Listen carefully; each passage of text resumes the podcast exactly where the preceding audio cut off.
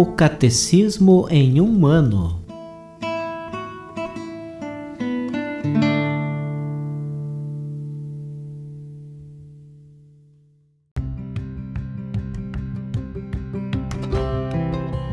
Olá, eu sou Bruno, seminarista da Diocese de Ponta Grossa, Paraná. Você está ouvindo o podcast O Catecismo em um ano. Vamos ler todo o Catecismo da Igreja Católica ao longo de 365 episódios. Estamos utilizando a tradução em português apresentada pela CNBB em 2013, baseada na edição típica em latim. Baixe o plano de leitura por meio de um link que você encontra na página do Instagram, arroba o Catecismo em um ano, ou na descrição deste podcast.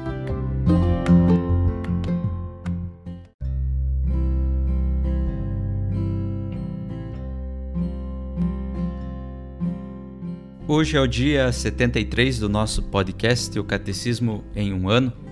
Estamos lendo a primeira parte do catecismo chamada A Profissão de Fé, na segunda sessão sobre os símbolos da fé, no capítulo 2, Creio em Jesus Cristo. Leremos hoje os números 554 a 558.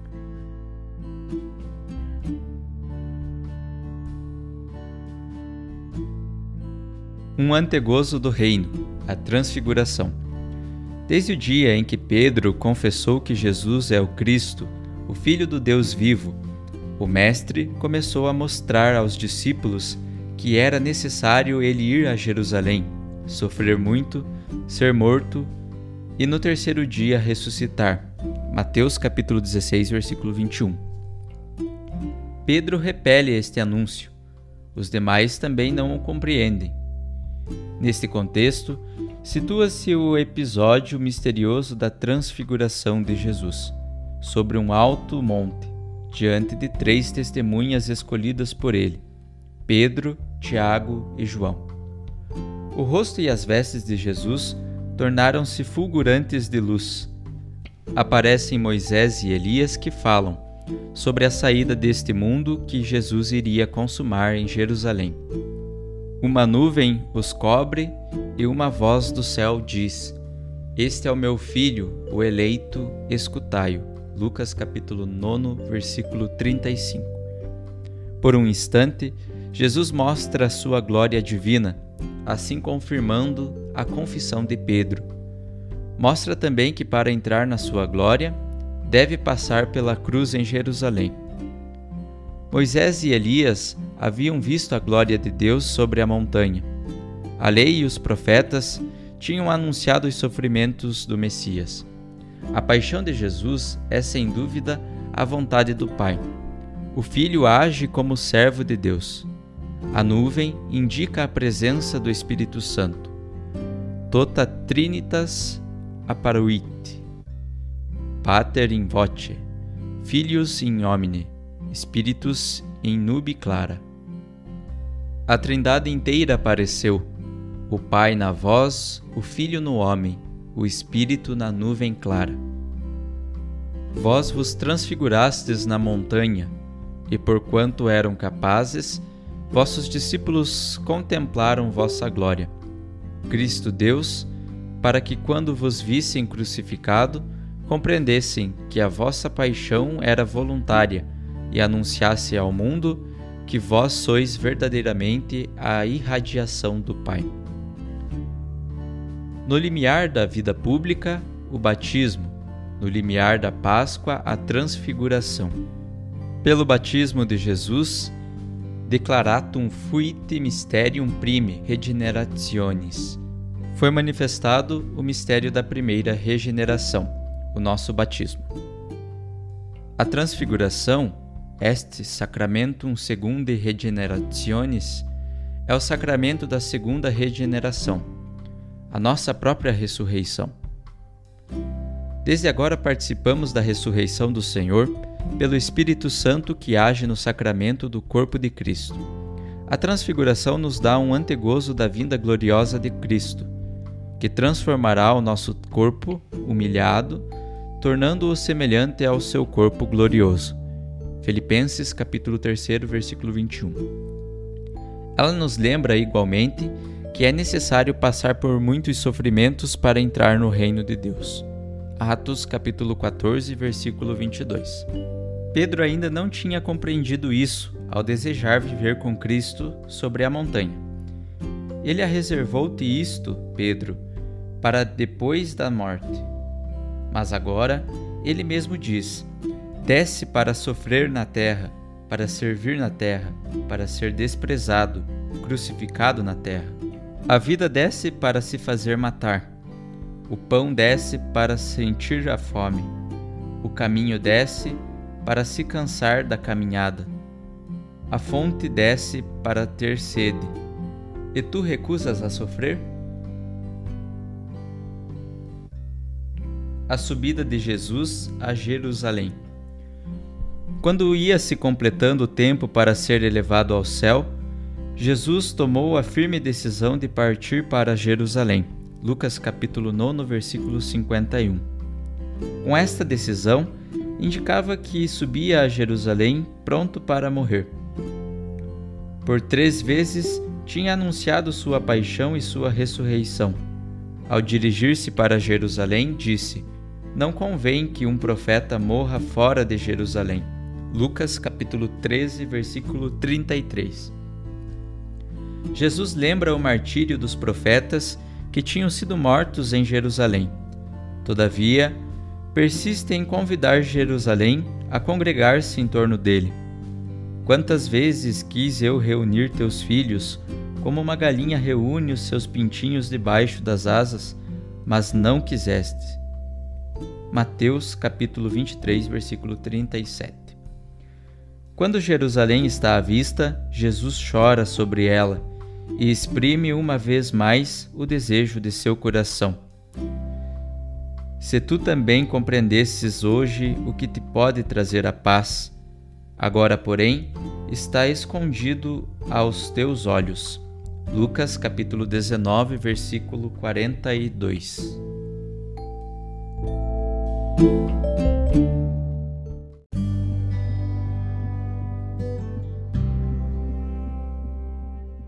Como mensagem adicional para o dia de hoje, ouviremos a homilia do Papa Francisco na Igreja de Jesus em Roma, sábado 12 de março de 2022.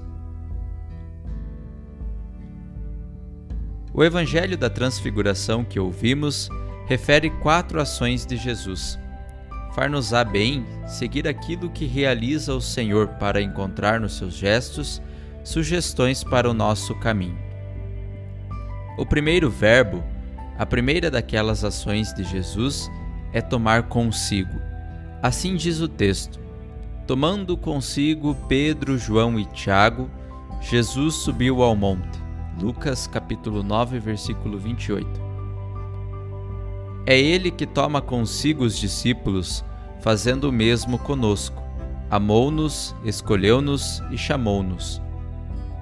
No princípio, encontra-se o mistério de uma graça, de uma eleição. Não fomos nós os primeiros a tomar uma decisão, mas foi Ele que nos chamou, sem qualquer mérito da nossa parte. Antes de ser alguém que doou a vida, somos uma pessoa contemplada com um dom gratuito o dom da gratuidade do amor de Deus. O nosso caminho, irmãos e irmãs, precisa dia a dia de recomeçar daqui, desta graça originária. Jesus procedeu conosco como fez com Pedro, João e Tiago. Chamou-nos pelo nome e tomou-nos consigo. Tomou-nos pela mão, para nos levar aonde? Ao seu Monte Santo, onde já agora nos vê para sempre com Ele, transfigurados pelo seu amor. Lá nos conduz a graça essa graça primeira, primogênia. Assim, quando experimentamos amarguras e decepções, quando nos sentimos menosprezados ou incompreendidos, não nos percamos em lamentos e nostalgias. São tentações que paralisam o caminho, sendas que não levam a parte alguma. Pelo contrário, assumamos a nossa vida a partir da graça, da vocação, e acolhamos a dádiva de cada dia poder viver como um pedaço de estrada rumo à meta. Tomou consigo Pedro, João e Tiago. O Senhor toma os discípulos em conjunto, toma-os como comunidade. A nossa vocação está enraizada na comunhão para recomeçar em cada dia, além do mistério da nossa eleição, é necessário reviver a graça de termos sido tomados na Igreja, nossa Santa Mãe hierárquica, e pela Igreja, nossa esposa. Somos de Jesus e somos-lo como companhia. Não nos cansemos de pedir a força de construir e guardar a comunhão, ser fermento de fraternidade para a Igreja e para o mundo. Não somos solistas à procura de audiência, mas irmãos organizados em coro. Sintamos com a Igreja, rejeitemos a tentação de buscar sucessos pessoais e claques de apoio. Não nos deixemos solver pelo clericalismo que nos endurece e pelas ideologias que dividem. Os santos que hoje recordamos foram pilares de comunhão lembram-nos que no céu, apesar da nossa diversidade de caracteres e perspectivas, somos chamados a estar juntos. E se havemos de estar unidos para sempre lá em cima, por que não começar já desde agora cá embaixo? Acolhamos a beleza de ter sido tomados em conjunto por Jesus, chamados em conjunto por Jesus.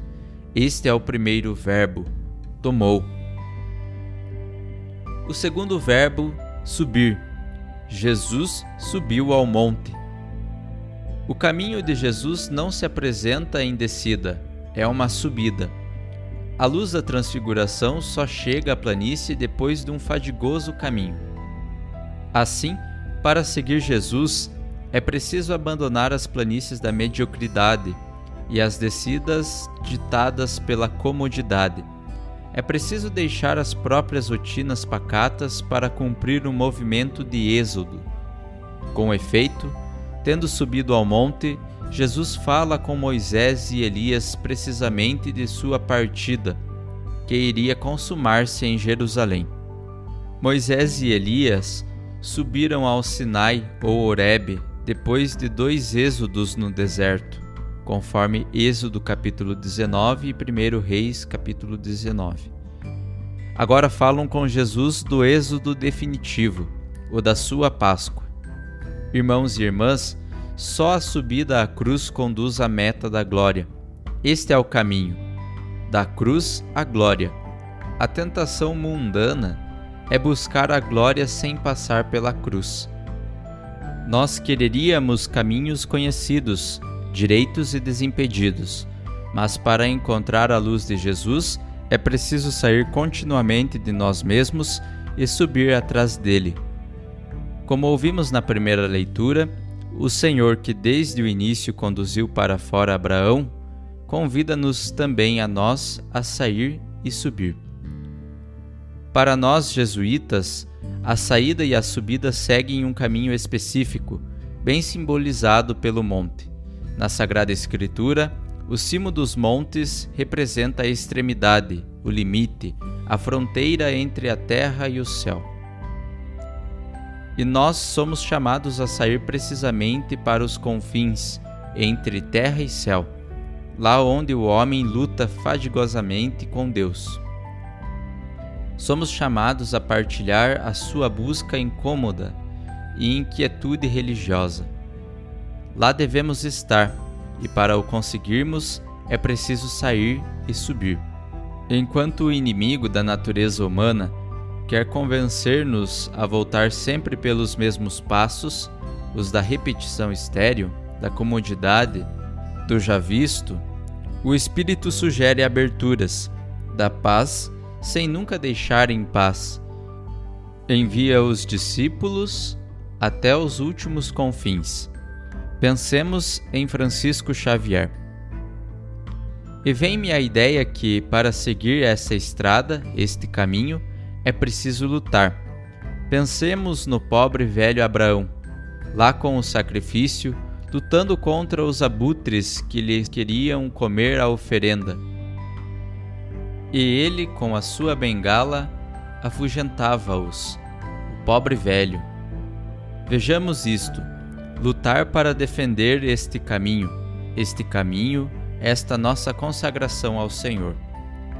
De hora em hora, o discípulo encontra-se nesta encruzilhada e pode fazer como Pedro, que enquanto Jesus fala de Êxodo, ele diz: É bom estarmos aqui. Há sempre o perigo de uma fé estática, estacionada. Tenho medo da fé estacionada. O risco é considerar-se discípulos como se deve, mas que na realidade não seguem Jesus permanecem parados, passivos e sem dar por isso, como os três do Evangelho, começam a cabecear e adormecem.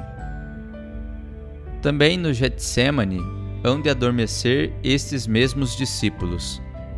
Pensemos, irmãos e irmãs, que para quem segue Jesus não é tempo de dormir.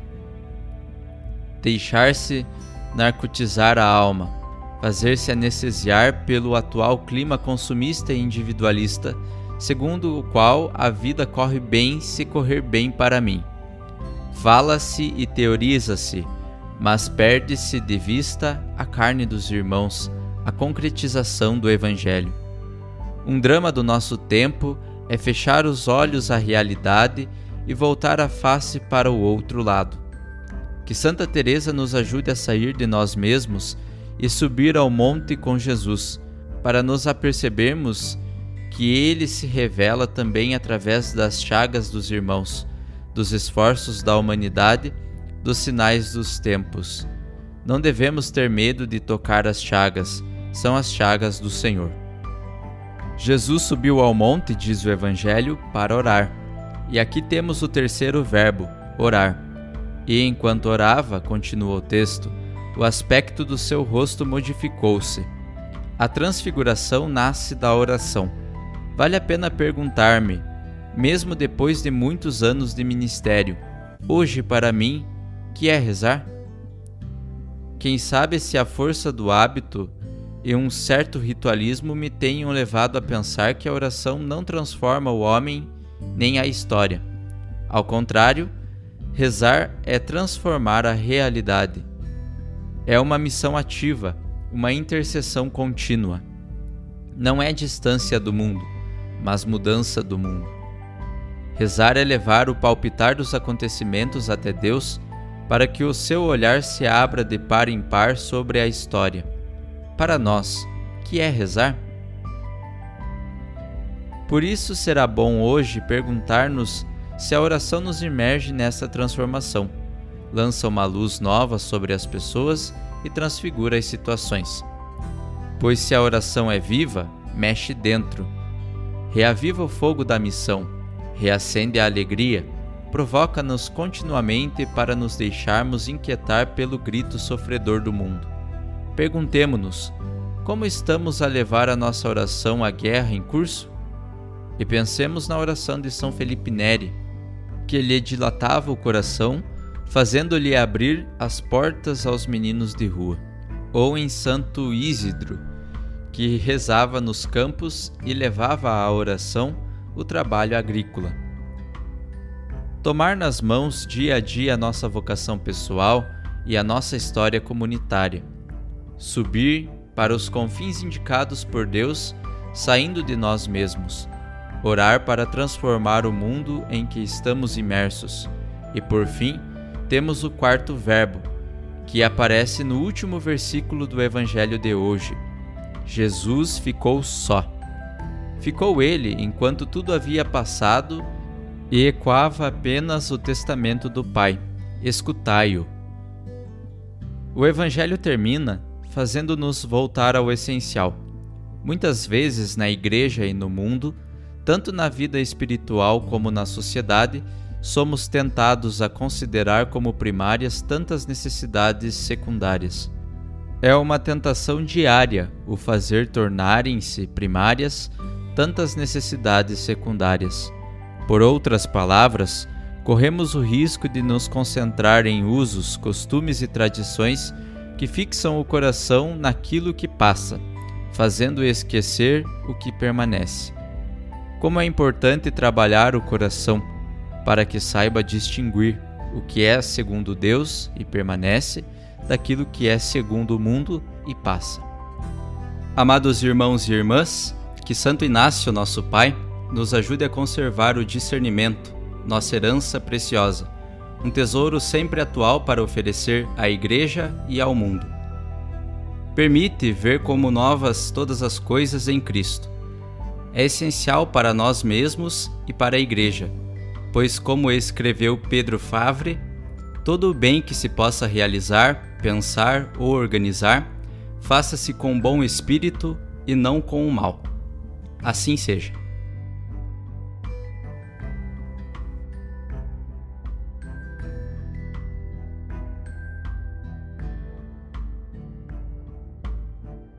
Os textos dos discursos papais encontram-se na íntegra no site da Santa Sé, vatican.va.